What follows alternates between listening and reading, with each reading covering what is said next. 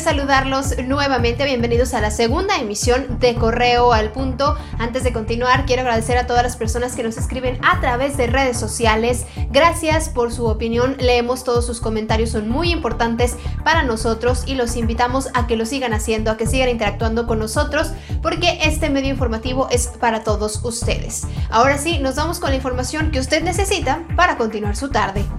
Un joven de aproximadamente 20 años de edad fue asesinado al interior de su vivienda en la comunidad de Cañones, en el municipio de Tarimoro.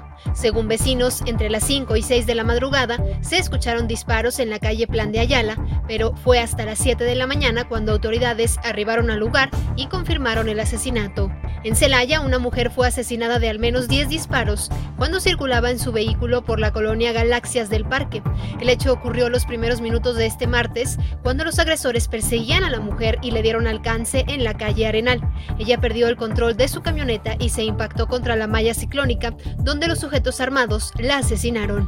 El presidente de la Federación de Industriales de la Masa y la Tortilla, Jaime Borrego Sánchez, señaló que las tortillerías de Guanajuato han registrado una disminución en sus ventas de hasta 80% derivado de la cuarentena. Explicó que esta situación pone en riesgo principalmente a aquellas tortillerías que tenían como principales clientes a comedores industriales, restaurantes, taquerías y otros negocios, y añadió que incluso tres tortillerías de Guanajuato han tenido que cerrar. Luego del decreto del gobierno federal que ha colocado el primero de junio como un posible regreso a clases en México, varios estados se pronunciaron en contra.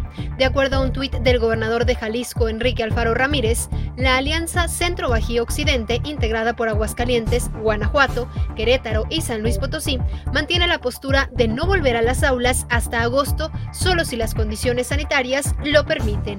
Quédese conectado con nosotros a través de redes sociales, Facebook, Twitter, Instagram, YouTube. Nos encuentra como Periódico Correo. Lo invito a nuestra página web, periódicocorreo.com.mx y a escuchar nuestro podcast disponible a través de plataformas digitales. Lo puede escuchar a cualquier hora del día y más aprovechando ahora que están en casa o puede ser de camino al trabajo para las personas que tengan que salir a trabajar. Les recuerdo, si es posible, por favor, quédate en casa. Por la tarde mi compañero Roberto Itzama estará llevándole toda la información hasta sus hogares y yo lo espero aquí mañana con más información.